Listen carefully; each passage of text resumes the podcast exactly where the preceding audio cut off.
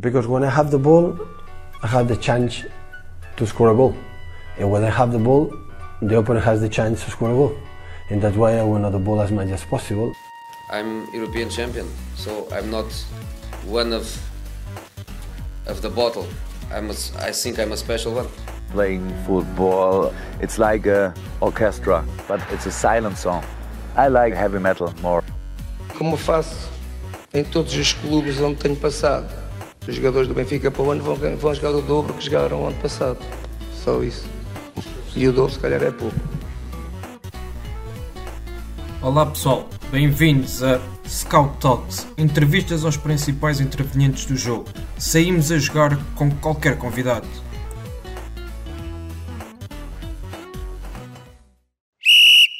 Olá Bruno, bem-vindo ao Scout Talks da Pro Scouts. É um gosto enorme ter-te aqui connosco, o campeão nacional do, do Oman pelo Alceb. Uh, é um bem-vindo e vamos falar certamente sobre o teu percurso e sobre a tua experiência aí no Oman e também no, no Médio Oriente. Muito obrigado, muito obrigado pelo convite, antes de mais. Uh, é sempre bom partilhar um bocadinho da nossa experiência, um bocadinho daquilo que são as nossas ideias e, e, e estas passagens pelo Médio Oriente uh, são sempre sui generis. vamos conversar, obviamente, um bocadinho sobre, sobre todas elas ou, ou algumas delas. agradecer também o facto de ter esta oportunidade uh, de conversar pela primeira vez con con convosco. Uh, já vos sigo há algum tempo e obviamente que é sempre um prazer uh, não só hoje estar a partilhar, mas também ouvir tudo aquilo que todos têm, partilhado ao, ao, longo, ao longo deste, deste tempo. E, e pronto, em relação, em relação à, à minha situação, Uh, na época desportiva que findou, obviamente que tanto eu e o André uh, estamos amplamente satisfeitos porque um, a verdade é que o, o CIP Club uh, acabou por se tornar pela primeira vez na história campeão. E foi sem dúvida, a que também foi uma época sui generis, foi uma época diferente, uma época de pandemia, a paragem uh, obrigou-nos uh, efetivamente e colocou em causa, até eventualmente, até certo ponto foi colocado em causa uh, a possibilidade de, uh, de haver continuidade de, do campeonato e, claro. e dele terminar, o que para nós uh, acabaria por ser um bocadinho ingrato, claro. uma, vez que, uma vez que depois de tanto esforço e depois de, de um percurso imaculado em termos de liga, uh, estar a três jornadas do fim e, e ao fim e ao cabo poder eventualmente, porque corremos seriamente esse risco de ver agorada uh, a hipótese de ser campeão, pelo menos no campo, uh, até mesmo eventualmente na Secretaria, uh, à semelhança do que aconteceu em alguns países, em que, por e simplesmente, uh, as respectivas federações não homologaram o campeonato e, portanto, não designaram nem atribuíram o campeonato aos primeiros classificados países ou efetivamente isso aconteceu, mas para nós o ideal foi realmente que houvesse continuidade.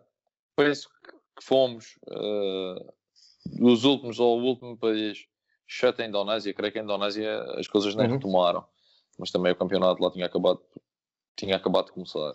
Uh, mas fomos o último dos países a retomar e terminamos só uh, dia, 1 de, dia 1 de dezembro, salvo erro, uh, uhum. a Liga e portanto foi realmente um ano sofrido também por esta espera e por esta demora, mas realmente foi duplamente saboroso também porque além de ter sido a primeira vez do clube na sua história, em 48 anos de história, foi também o nosso primeiro título uhum. enquanto uh, no futebol sénior, no futebol sénior enquanto, enquanto treinadores. E, portanto, claro. obviamente que é um motivo de satisfação enorme. Claro. Antes de mais, agradecer também as palavras aqui pela, pelo que temos vindo a fazer na, pelo nosso trabalho na ProScout. Mas antes de entrarmos aí na realidade de, de, do SEB Club, gostava de perguntar, ir um pouco mais atrás e que me explicasses como é que inicias a tua carreira ligada à área do treino.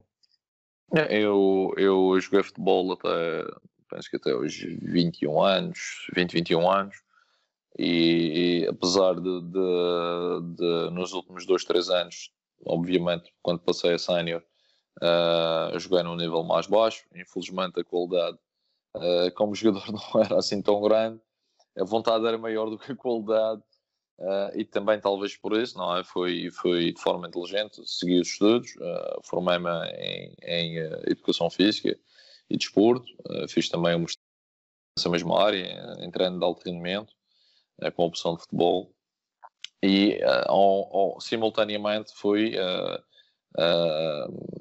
tendo o cuidado de me formar enquanto treinador, fui treinando os cursos respectivos da Federação Portuguesa de Futebol, uh, sou treinador UEFA Pro, uh, além de outros tipos de formações que acho que eram importantes uh, tirar, no sentido de me apetrechar melhor para o exercício da função. a verdade é que quando terminei o meu curso, no ano em que terminei o meu curso, estava já eu a jogar numa equipa que jogava na primeira divisão distrital da Madeira. Uhum que era uma equipa composta essencialmente por jogadores eh, da Universidade da Madeira, o nome do, do clube era exatamente esse, era a Universidade da Madeira, uh, e na altura, uh, porque também estava a terminar, acabei por entender uh, continuar a jogar, porque assim continuava a conciliar os estudos e continuava a também fazer uma coisa que gostava muito, uh, pois embora minha, o meu o meu não é consciência também me dizia claro. que, que e a lógica seria uh, enverdar já que não deu para ser jogador é? pelo menos pelo menos treinador vamos ter que ser é? e portanto o chip já estava já estava voltado para aí porque tinha consciência que realmente não tinha qualidade para ser jogador profissional mas sabia que podia reunir condições para fazer um, uma carreira enquanto treinador e portanto o objetivo e a meta passou a ser essa já nos últimos anos da minha formação uhum. enquanto, enquanto estudante e, e também enquanto treinador. Uh, e quando acabei o curso, na altura surgiu um convite, surgiu um convite para abraçar um projeto na União Desportiva de Santana com o treinador Lino Gonçalves. Uh, na, na, altura a Madeira tinha cerca de 5 4 ou 5 ou 6 equipas na terceira divisão nacional. penso que era Série E na altura, haviam várias séries.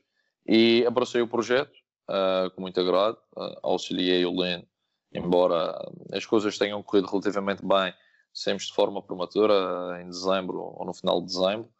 Uh, portanto, não terminamos a época. E no ano seguinte, no ano, na época seguinte, surge então um convite para trabalhar com o Leonardo Jardim, porque a pessoa que eu estava a auxiliar como adjunto, o José Barros Araújo, que ainda hoje é, é, é elemento e adjunto, é elemento da equipa técnica do, do Leonardo Jardim.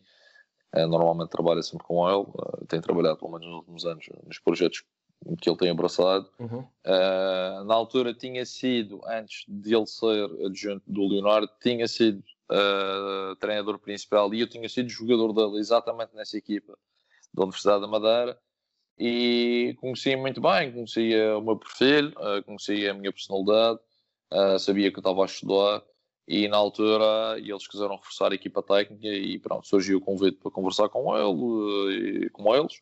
Gostaram do perfil, as coisas acabaram por se concretizar felizmente e foi obviamente uma experiência enriquecedora porque no meu início de carreira, talvez sei lá com 21, 22 anos, uh, estar a trabalhar com o Leonardo Jardim, obviamente para mim, embora ele também início de carreira, porque enquanto treinador principal. Ele na altura tinha 31 anos, salvo eu, portanto 30, 31, também treinador jovem, também começou jovem, começou jovem como eu, já tinha alguns anos de auxiliar, de adjunto, uh, mas que já era, creio eu, a segunda ou terceira época como treinador principal, começou muito, muito precocemente ele, nos Shinios, e obviamente que na altura destacava-se já, apesar da sua tenra idade, destacava-se já pela sua capacidade de organização, uh, pela sua liderança, carismático, uh, mas também, e se há coisa que me recordo, uh, tinha a ver com a capacidade que ele tinha de, no jogo, mexer nas peças,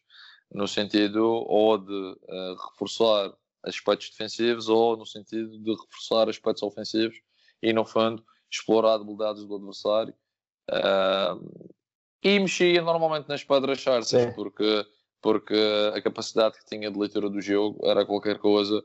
Uh, pronto, eu achei fora do normal, porque normalmente ele mexia, fosse num sentido ou no outro, e as coisas resultavam. Uh, normalmente, quando se mexe, é no mínimo para uh, manter. Uh, diminuir, não. Acrescentar sempre que possível. E o que claro. era um facto, e o que era um facto, a olhos vistos, é que as coisas resultavam. A equipa normalmente acrescentava, agregava valor. E, e obviamente que foi um ano muito importante para mim. Foi um ano muito importante para mim. Muito bem. Um, tu, em 2011, 2012, acabas por, por rumar depois também à Arábia Saudita para seres treinador adjunto de, de uma equipa técnica espanhola. Como é que se dá este convite? Uh, antes disso, fui rumar à Arábia Saudita para trabalhar com o Tony, o okay. ex-treinador do Benfica.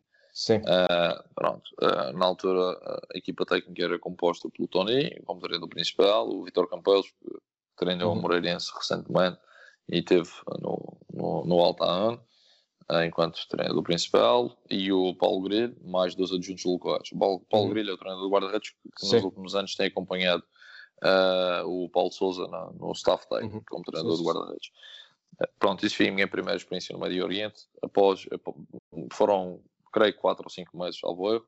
Uh, depois, depois disso, acabei por voltar ao, ao Médio Oriente para auxiliar um desses adjuntos locais que tinha estado nesse staff da equipa técnica do Etihad abraçou um projeto de, de, segunda, de, de segunda liga, o equivalente à nossa segunda liga, Division One lá, uh, e no Jeddah Club, e convidou-me, porque já conhecia o meu trabalho. Na altura, o Tony abraçou um projeto uh, no Irão, no Tractor, como todos nós sabemos. Uhum. Uh, tinha a intenção de me levar, mas o pressuposto um, estava já preenchido, até porque ele levou pela primeira vez o filho para trabalhar com ele. Uh, e portanto, uh, no fundo, acabou por ocupar e compreensivelmente uhum. a minha vaga. E Sim. portanto, nessa altura fiquei sem nada e surgiu então este convite, decidi abraçar. tive dois, três meses lá, entretanto saímos também de forma prematura, mas passado um mês volto à Arábia Saudita e sim para a equipa olímpica, para o Sub-23. Uh, e estava na altura um, um, treinador que é o Banhato San José, um espanhol, estava na, na equipa sub-23, passou ele para a equipa principal, onde estava o Raul, o Raul Caneda, também ele espanhol, uh, e portanto a minha, a, a, minha interseção no fundo com os espanhóis foi aí nesse período. Ou seja, quando há a passagem do Banhato para a equipa principal, o clube uhum. atravessava um período, uh, uma crise financeira muito grave, sem precedentes, as coisas muito complicadas, uh, muitos meses sem receber. E o Banhato tinha na altura também 31 ou 32 anos, estava a começar, inclusive, não tinha acabado de começar no futebol sénior, porque ele era um treinador que vinha da formação de, ele é do País Basco, da Real Sociedade, tinha estado na formação, vinha do futebol de praia, tinha estado um ou dois anos uh, nos iniciados e nos juvenis, e depois, na altura, o Raul Caneda levou para lá, para o Etihad. Uhum. Entretanto, ele sai e a aposta acabou por ser uma aposta interna. E quando o Banhato entra, eu assumo uh, os Olímpicos. Na altura, também foi um período que acabei por, uh, visto que o campeonato dos Olímpicos acabou uh, passado dois ou três meses, e eu ainda tinha, portanto, eu tinha mais, mais algum tempo de contrato, ainda acabei por ficar mais de três semanas ou um mês lá na, na Arábia Saudita, e nesse momento, uh, inclusive, acabei por colaborar um bocadinho com, com o Banhato, porque na altura ele não tinha ninguém na parte da análise uh, de, dos Sim. adversários e então eu como, como estava lá ofereci-me para, para ajudá-lo porque a equipa apesar de estar também em termos de liga muito mal classificada. Estava a fazer uh, ou tinha, tinha passado na altura os oitavos aos quartos de final da Taça do, do Rei que é para eles a competição mais importante. E eu entendi que se calhar podia dar o contributo e auxiliá-lo nesse sentido. Uh, felizmente a equipa acabou por uh, ganhar a taça do Rei, portanto eu colaborei com ele uh, nos últimos dois, três jogos de liga e no que faltou de, no que faltou de, de taça do, neste caso do Rei. E eh, pronto, a nossa ligação, a primeira ligação foi essa, depois voltei a trabalhar com eles, já podemos ir mais adiante, porque Sim após os meus dois anos uh, aqui no, no, entretanto em Portugal, claro, treinei outros clubes, evidentemente, mas passado algum tempo voltei a trabalhar, poucos meses, uh, durante praticamente a última metade da época, uh, aqui há dois anos atrás com, com o Banhato quando ele assumiu o Al Nasser dos Emirados.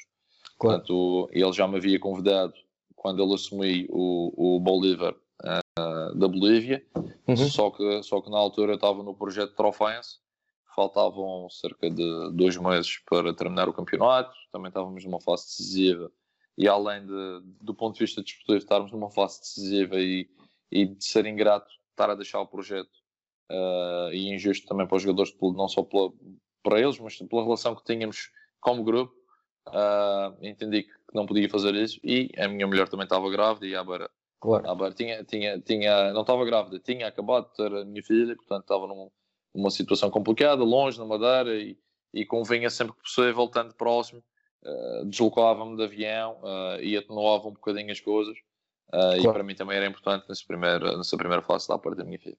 Portanto, a, minha, a minha experiência na Arábia, ou as experiências na Arábia tiveram que ver com isso, basicamente. Uhum. Pronto, e tu depois um, regressas a Portugal, assumiste o projeto do Braga V, estiveste também no, no Trofense, no Merlinense, e na época de 2017, 2018 surge o convite do Al Nadd, do Oman. O que é que leva um jovem madeirense a, a, ir conquistar o Médio Oriente no Oman e como é que surge também esta proposta? Foi, foi certamente de forma algo inesperada. Eu, por acaso, contactei com uma pessoa que, que já tinha trabalhado em Oman, porque na altura saí do Merlinense e pronto, dei-lhe conhecimento que, que eu tinha, tinha saído do projeto Merlin de forma precoce.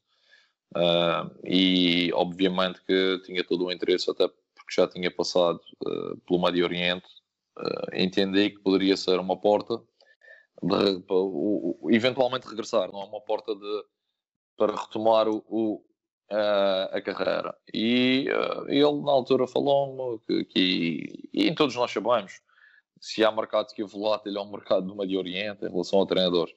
Hoje em dia já não é só no Médio Oriente, mas, claro. mas a verdade é que a margem que se dá uh, aos treinadores é muito curta, uh, ou se ganha ou se ganha, porque senão dois jogos, três jogos no máximo estamos fora, e, e o campeonato tinha acabado de arrancar, tinham pai, quatro ou cinco jornadas e, uh, e ele pôs-me em contato com uma pessoa que já lhe tinha pedido uh, treinadores uh, para aqui, treinadores europeus para, para, entrar neste mercado.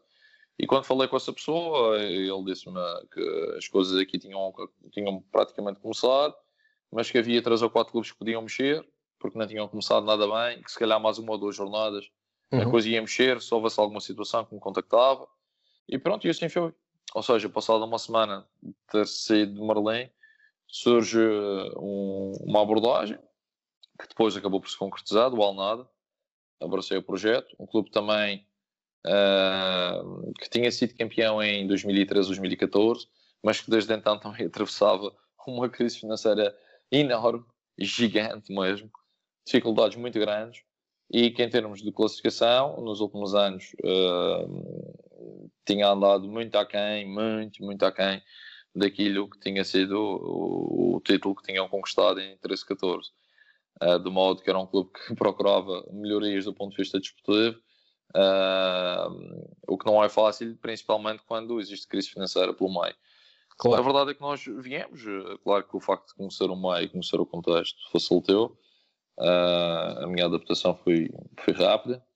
Uh, nós começámos logo e o nosso calendário era muito complicado na altura. Começávamos eh, fora com o segundo classificado, acabámos por empatar e entramos à sexta jornada, uh, salvo erro. Depois apanhávamos o primeiro classificado, que foi campeão nesse ano com recorde de pontos na história da competição. Sim. Uh, o Sway, uma super equipa. Uh, acabámos por ganhar em casa por 2-0. Foi a primeira derrota deles no campeonato. Eles só tinham ganho todos os jogos disputados até então. Portanto, foi um arranque bom. Mas, embora no nosso terceiro jogo tínhamos perdido contra o Doflar, que também era o, era o clube que tinha sido campeão e é um clube que, com, com história, o clube mais titulado.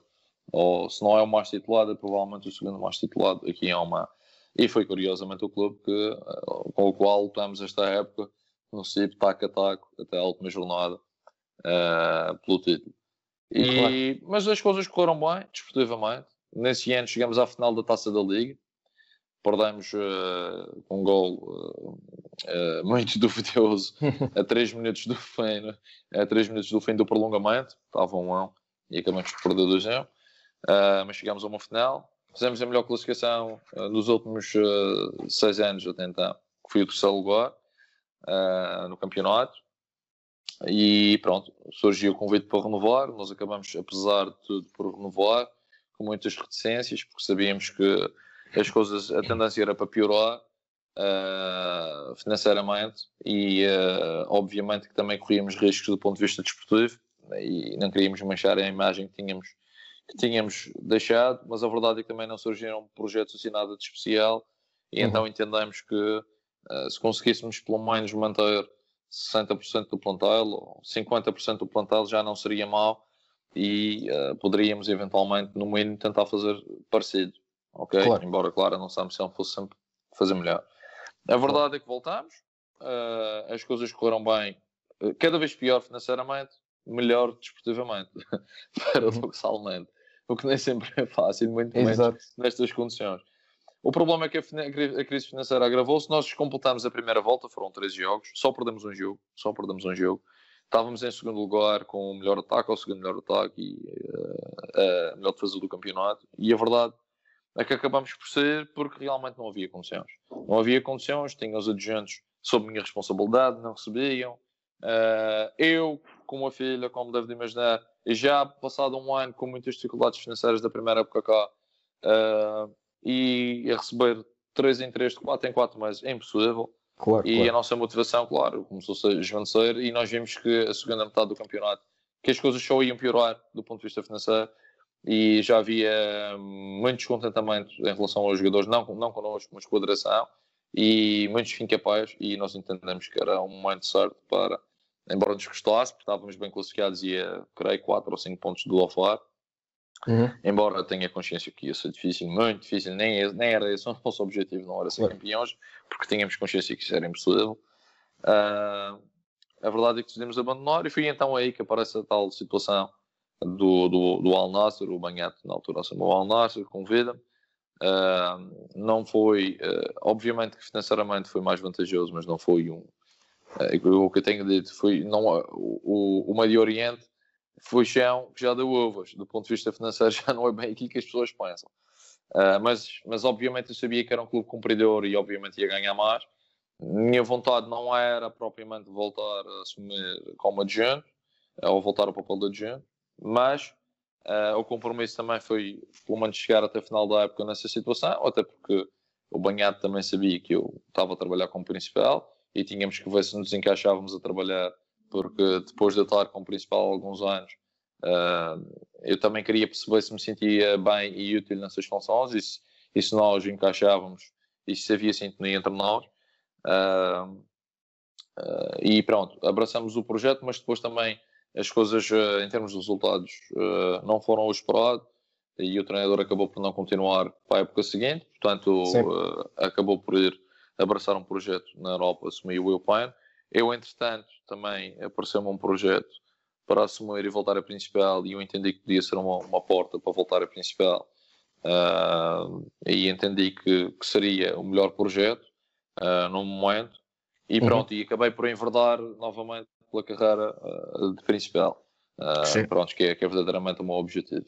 Uh, claro, eu ia perguntar agora, ia perguntar, uh, tu estiveste no Alnad, depois foste essa experiência novamente na, na Arábia e depois surge então o convite do SEB Club.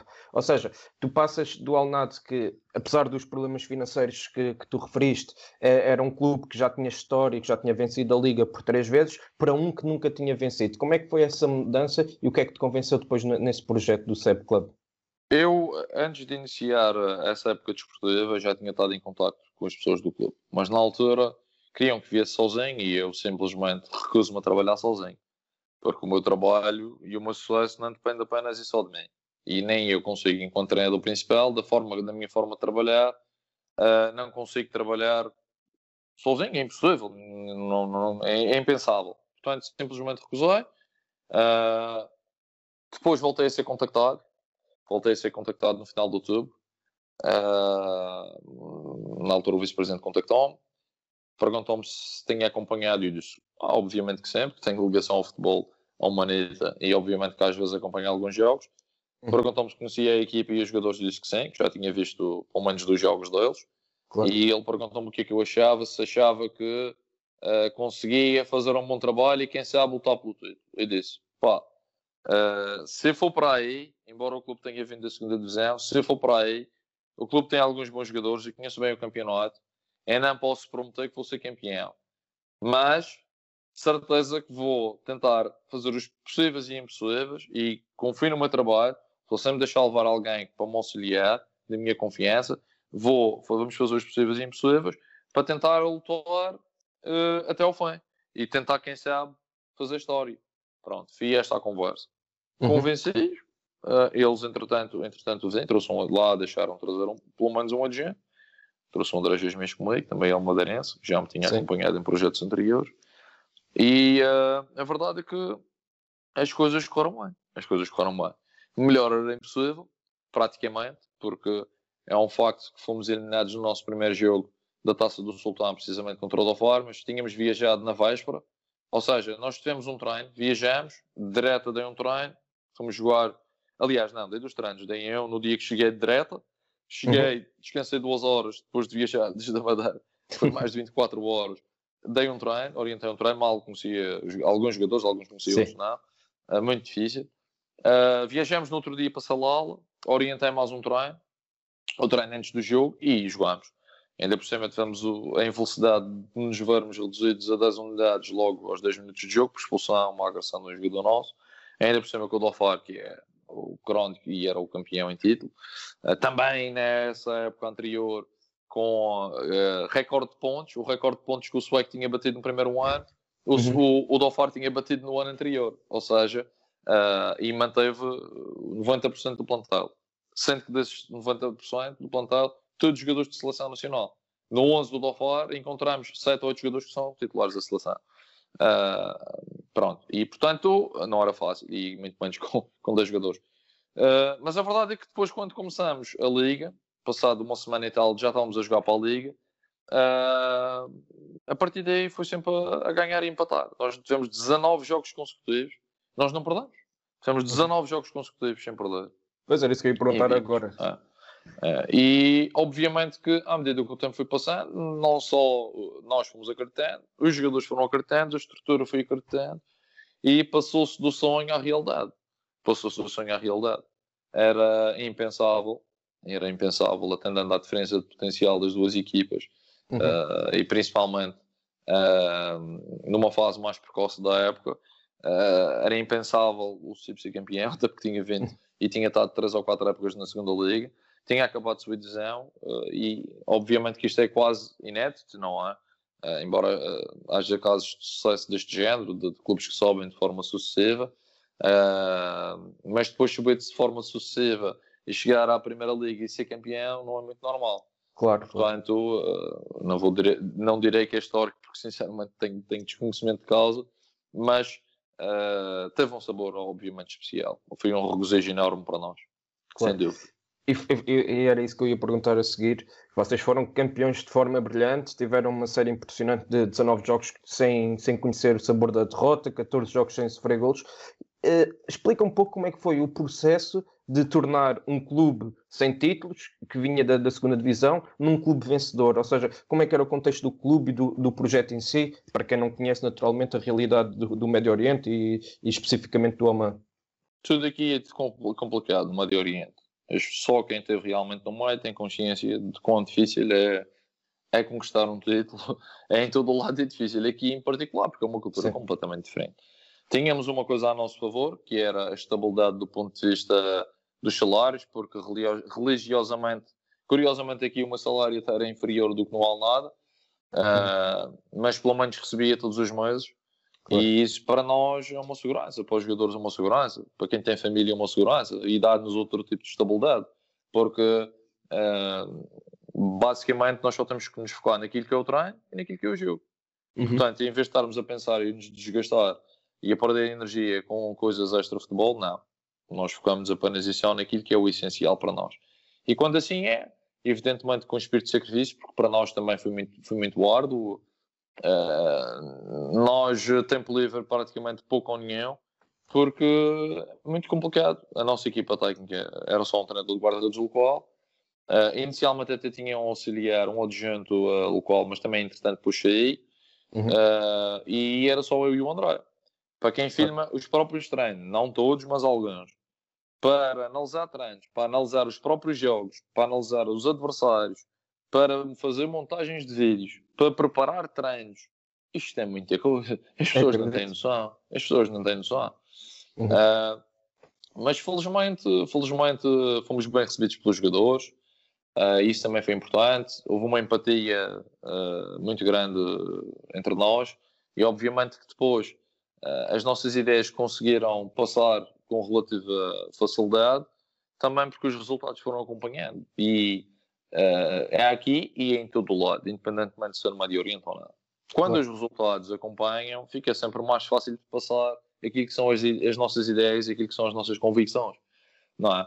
Porque a verdade é, é que se calhar se não, uh, se não começássemos a ganhar, uh, provavelmente o que iria acontecer é que se calhar algumas das ideias que nós queríamos passar provavelmente poderiam não passar tão facilmente. Poderia haver ali alguma barreira uh, ou uma barreira maior do que aquilo que realmente nós constatamos. E, mas apesar de tudo, indo um bocadinho mais a fundo da sua questão, uma das coisas que nós achamos essencial, e você tocou no ponto, 14 jogos sem sofrer golos, e nos 19 jogos só sofremos 6 golos, uhum. o que é obra, e isso teve que ver muito com uma estratégia da nossa parte, porque nós entendemos e nós conhecemos muito bem o Médio Oriente.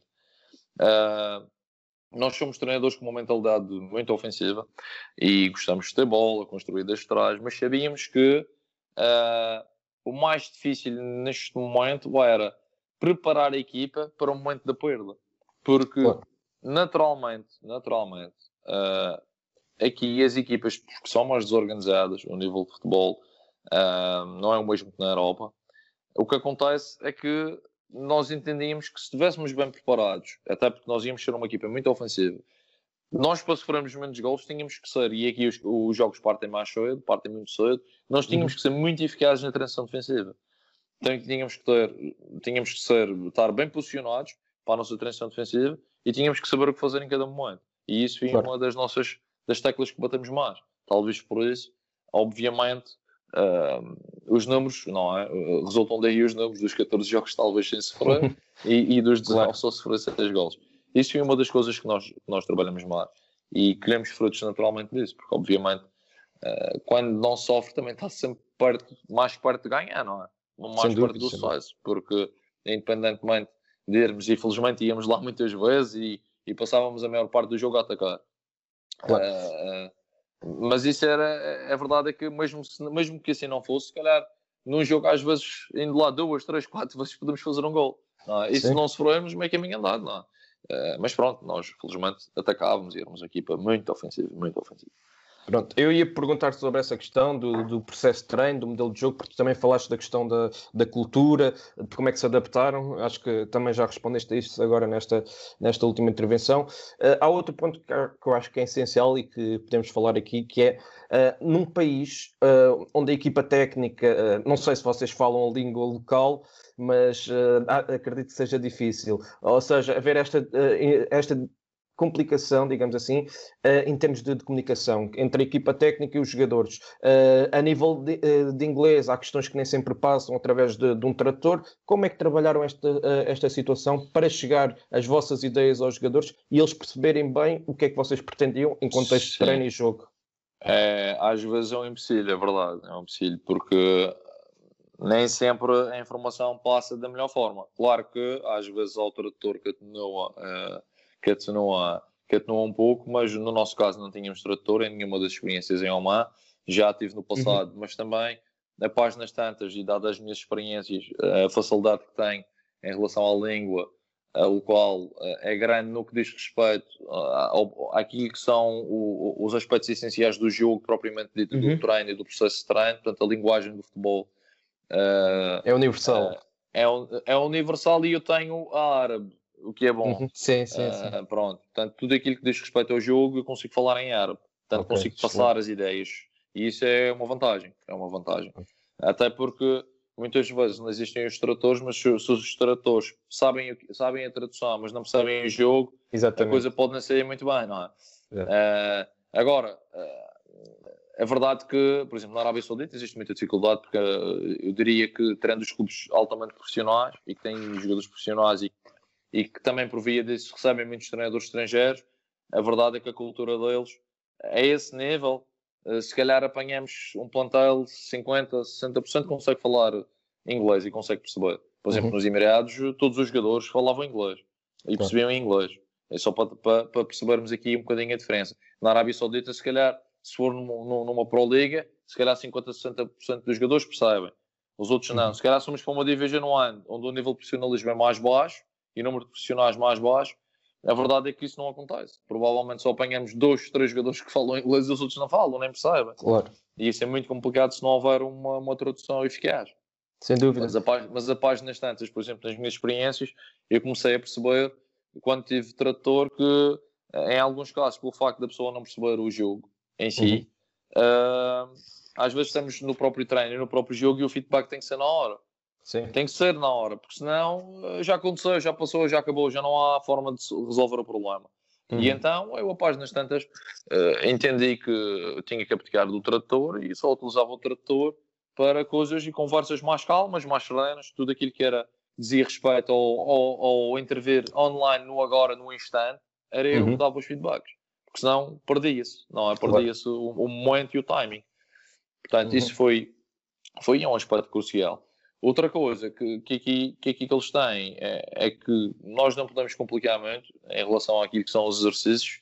Evidentemente que temos que passar as nossas ideias uh, e durante os exercícios com regras claras, regras simples, uh, porque senão é muita informação para eles. E se já existe a dificuldade aqui da, da linguagem e da comunicação, se houver mais regras e se for menos perceptível e mesmo menos entendível, a coisa fica ainda mais difícil. Portanto, claro. há que ter esse cuidado. Portanto, isso é que é o essencial. Isso é que é o essencial. Porque senão é muito mais difícil passar as nossas ideias e as informações que queremos passar. Sem dúvida. A minha pergunta era mesmo nesse sentido. Agora, falando de outro, de outro aspecto, também nos toca muito, porque nós somos uma empresa de, de consultoria de scouting, uh, gostava de perceber qual é, é a importância que vocês deram ao scouting no vosso projeto e como é que foi feito o processo de identificação e seleção de jogadores. Isto porque tu disseste que conhecias alguns jogadores, não todos, quando chegaste, o clube tinha vindo da, da segunda divisão, como é que prepararam a equipa para ter os jogadores que precisavam para, para encaixar naquilo que era a vossa ideia de jogo, o vosso modelo e também atacar aquilo que eram os vossos objetivos? Nós tivemos um handicap, nós chegamos com, com, a, com a carruagem em andamento. Uhum. Portanto, nós chegamos, já existia plantel, não é? a equipa já estava a disputar a liga e a janela de transferência estava fechada.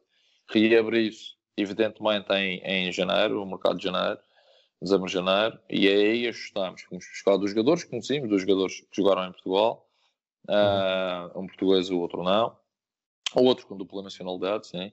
Uh, e acabamos por uh, reforçar com, com, através de recorrendo ao mercado estrangeiro, ao mercado externo, acabamos por reforçar aquilo que, que entendemos serem, serem as lacunas mais evidentes, não é? em relação a esta nova época, a coisa foi um bocadinho diferente, porque apesar de nós termos começado, a verdade é esta. nós só renovamos o contrato nós só renovamos o contrato. Uh, posteriormente, posteriormente, uh, ou seja, quando nós renovamos o contrato, o clube já tinha contratado alguns jogadores. Não sei se me fiz entender. Sim, ou, seja, sim. ou seja, não estou aqui a, criticar uh, as escolhas, nem pouco mais ou menos, até porque, pelo menos em, em algumas delas, eu acho que até foram escolhas acertadas. Eh, até acho que foram escolhas acertadas e se calhar também decorrentes de alguma conversa e daquilo que eles foram percebendo que iam sendo as necessidades também por algumas conversas de passado que tiveram comigo.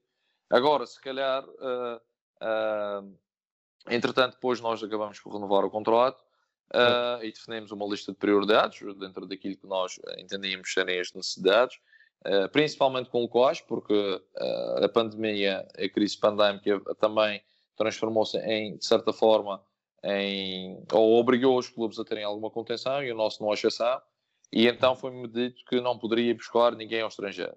Portanto, nessa medida, só se renovou o contrato com o nigeriano que cá estava, ok? Uhum. E o resto foram jogadores, do mercado, jogadores locais, no mercado local, no mercado interno. Uh, nós definimos uma ordem de prioridades, uma vez que o orçamento não esticava, Uh, e Claro. as coisas, uh, uh, desse ponto de vista, também vou ser sincero, contratamos alguns jogadores que nós indicamos, só que provavelmente a ordem, a ordem de prioridades não foi a ideal. Até Claro. porque nós tivemos uma lesão já grave, uh, que é uma lesão crónica de um jogador que tem, que tem agora que fazer uma cirurgia Uhum. uh, porque tem uma calcificação no tendão daqueles, portanto é uma lesão crónica. E, aí tentamos de todas as formas evitar a cirurgia, mas acabamos de saber esta semana. E nós já antevíamos isso e alertamos a direção do clube para preencher essa posição. E provavelmente vamos ter que atacar a época toda praticamente sem o lateral esquerdo de Reis, o que é grave, porque ah, nós aqui vamos ter que jogar 5 em 5 dias, de 4 em 4 dias, ah, porque a época vai começar agora no dia 17 e como deves imaginar, se termina a meio de maio ah, e há pausa depois em março, a pausa para os dias FIFA, são duas ou três semanas, salvo erro, no mínimo, e metendo taça pelo meio, evidentemente que obriga-nos, ah, vai-nos obrigar a ter uma gestão muito complicada, porque se aparecem lesões, se aparecem castigos e casos de Covid pelo meio, ah, vamos passar um mau bocado, ah, porque Sem é uma dúvida. posição realmente que, ah, e neste momento, o orçamento que, que o clube tinha disponível para colmatar uh, pronto, eventuais necessidades uh, uh, acabou, não é? O budget acabou e, portanto, Sim. neste momento estamos com uma situação complicada em mãos. Mas pronto, uh, vamos tentar fazer algumas adaptações e ver o que, é que, o que é que a coisa dá para tentar remediar, porque se houver ali uma lesão do outro jogador que pode lá ir fazer essa posição, a coisa pode, pode, pode ser complicada. Claro. Mas no geral é isto, no geral uh, o panorama é este. O panorama em relação ao scouting e contratações e política de contratações. E, e, ao, e no fim ao cabo, e ao fim ao cabo isso é, é o papel do treinador e, e os portugueses ah, são, ah, são muito fortes nessa área de conseguir fazer muito com, com tão pouco, não é? Felizmente, temos uma capacidade de adaptação e um jogo de que É verdade. Que realmente eh, é importante, não é importante? Claro. Essa capacidade de adaptação que felizmente nós temos. Claro. Estamos a chegar ao fim do, do podcast, mas eu gostava de fazer duas perguntas eh, ainda antes de terminarmos. Eh, a primeira é relativamente ao processo de análise. Já referiste que vocês gostam de filmar os treinos, mas eu gostava de perceber como é que trabalham semanalmente a parte da análise do adversário. Se procuram dar muita importância ao lado estratégico daquilo que é o jogo e aquilo que o adversário faz, ou se tentam, ah, ou tentam não alterar a, a vossa ideia, a vossa filosofia e focam-se mais em vocês. Eu diria, nós, eh, aquilo que é o nosso processo, 80% e 20% no lado estratégico. Obviamente que analisamos o adversário e procuramos ver os pontos fortes e pontos, pontos menos fortes, onde é que eles podem ser mais voláteis, onde é que podem ter mais dificuldades e depois exploramos. Por exemplo, o lado estratégico, nós, por exemplo, analisamos as bolas paradas do adversário, ofensivas e defensivas, e vemos onde é que eles são mais fortes e podemos ajustar alguma coisa em função disso. As bolas paradas defensivas, onde é que eles são menos fortes e o que é que nós podemos explorar e exploramos. Ah, posso dar um exemplo, por exemplo, na nossa organização ofensiva, a nossa saída de bola, por exemplo, ou, ou do, do pontapé de baliza ou no guarda-redes, ah, nós tentamos identificar, por exemplo, como é que, que os adversários nos pressionam ou como é que nos podem vir a pressionar, como é que nós, mediante isso, podemos criar superioridade numérica ah, no sentido de, de ser de- dessa eventual pressão. Ah, ou se vamos eh, bater logo, ou se vamos atrair curto, mesmo sabendo que eles estão posicionados altos para apertar no imediato. Se vamos atrair curto para depois esticar e procurar a Sim. segunda bola. Se vamos, se eles não pressionam muito, mas, mas eh, sentimos que eles têm um lado mais fraco que o outro, saímos a construir e se atraímos a um lado primeiro, para depois conseguir acelerar e sair pelo lado contrário. Uh, portanto, Uhum. isto são tudo, não acho que, no meu entender, tem que ver mais com o lado estratégico e em nada deturpam a, a nossa identidade. Da mesma Claro. forma que, quando em termos de organização defensiva, uh, na nossa organização defensiva, nós também analisamos uh, o adversário, como é que ele vai sair a jogar. Por exemplo, no pontapé de baliza. Apertamos Sim. ou não apertamos? Como é que apertamos? Uh, aper- as nossas, nossas linhas de pressão, na nossa organização defensiva. Baixamos ou não a nossa linha de pressão para deixar jogar, por exemplo, por exemplo, uh, num lado, uh, sentimos que o lado, que um determinado lado é mais fraco que o outro. Se calhar damos esse lado para eles saírem jogar por aí. Isto de forma muito, muito genérica. Uh, em, relação Sim, às, sim, em relação às transições, a mesma coisa. Uh, por exemplo, uh, se o adversário uh, para, nós, para nós percebermos como é que vamos poder sair na nossa transição ofensiva quando nós recuperarmos bola. Por exemplo, percebermos se o, se o adversário aperta ou não as nossas referências, os uhum. nossos treinos, o nosso ponta de lança, o central, por exemplo, acompanha ou não, mesmo com o ponta de lança abaixo, ou se não, se dá espaço e se podemos usar o ponta de lança como homem-alvo, uma vez que entendemos no nosso modelo de jogo e na nossa ideia de jogo que numa intervenção ofensiva o ideal é que o primeiro passo seja sempre vertical, não é o mais para a frente possível. Se não for o primeiro, uhum. que seja o segundo, se não for o segundo, que seja o terceiro. Mas no sentido também de estruturar, de, de, ainda mais aquilo que já é uma equipa que tendencialmente, ou todas as equipas, no momento de transição defensiva, normalmente estão mais vulneráveis porque podem estar eventualmente mais desequilibradas. Então eu entendo, eu entendo que nós entendemos que explorando uh, esses momentos de forma mais rápida, provavelmente podemos criar mais dano no adversário. Uh, e depois também analisamos, por exemplo, como é que o adversário, uh, como é que o adversário, quando, quando, quando, quantos jogadores deixa na frente.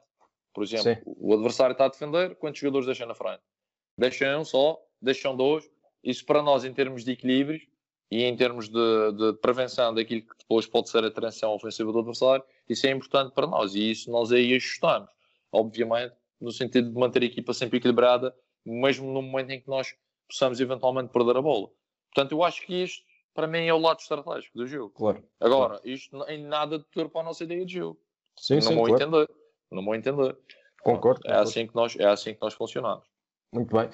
Uh, Bruno, estamos a chegar ao fim deste Scout Talks. Uh, gostava de te perguntar: tu és um treinador jovem, tens 39 anos, uh, já referiste que renovaste agora com, com o SEB Club, mas quais é que são os teus objetivos a curto e a médio prazo? Em primeiro lugar, sim, nós renovamos, eh, mas uma das, das condições que impôs aqui na, na, renovação foi, foi eh, deixar, eh, portanto, tenho uma cláusula no meu contrato que me permite, me permite libertar para o exterior. E, portanto, surgindo alguma coisa muito boa, eu consigo com facilidade sair. E isso para mim era um, era um... Pronto, atendendo à época que fizemos, as expectativas também, naturalmente, elevam-se um bocadinho. Uh, estamos, somos bem tratados e temos, temos muito prazer em cá estar, mas obviamente também temos que procurar e, e somos ambiciosos, queremos mais, não, queremos mais. Agora, eh, nós sabemos que quanto mais depressa é a subida, também às vezes mais depressa é a queda e queremos, queremos fazer uma carreira de forma cimentada. Claro que se me perguntar uh, voltar à Europa, evidentemente seria um objetivo prioritário, uh, vendo a possibilidade de entrar num projeto. Agora, uh, também tenho consciência que neste momento o nosso mercado, até pelo número de vezes que passamos pelo Médio Oriente, o nosso mercado acaba por ser mais este mas uh, tem, temos como objetivo, claramente, uh, regressar à Europa. Claro, sem qualquer tipo de obsessão, sem qualquer tipo de pressa, uhum. uh, porque não é entrar por entrar, é entrar sim num projeto que nos dê visibilidade, num projeto onde possamos sentir que podemos acrescentar algo de importante e um projeto que, tendo em conta isso, que nos possa catapultar em termos de carreira porque só assim é que podemos vir a cimentá-la e podemos crescer. Portanto, em termos, em termos gerais, é esse o objetivo. Neste momento, é esse o objetivo. Dar um passo de cada vez, mas dar passos firmes e, claro, procurar, obviamente, projetos melhores. Não, é? isso é natural, perfeitamente natural. Claro. E nós, daqui do nosso lado, esperemos que, que isso possa acontecer e que vocês uh, continuem a fazer uh, um excelente trabalho história, seja aí no Médio Oriente ou noutro, noutro contexto qualquer. Bruno, muito obrigado pela tua presença aqui no Scout Talks, foi um gosto enorme e desejamos-te as melhores felicidades a ti e à tua equipa técnica no futuro. Então, obrigado uma vez mais pelo convite, uh, foi um enorme prazer partilhar, partilhar tudo isto convosco. Também desejar-vos uh, as maiores felicidades e continuação de, do excelente trabalho que têm vindo a desenvolver nos últimos anos. Muito obrigado. Okay? Tá, um abraço. Obrigado. Um abraço.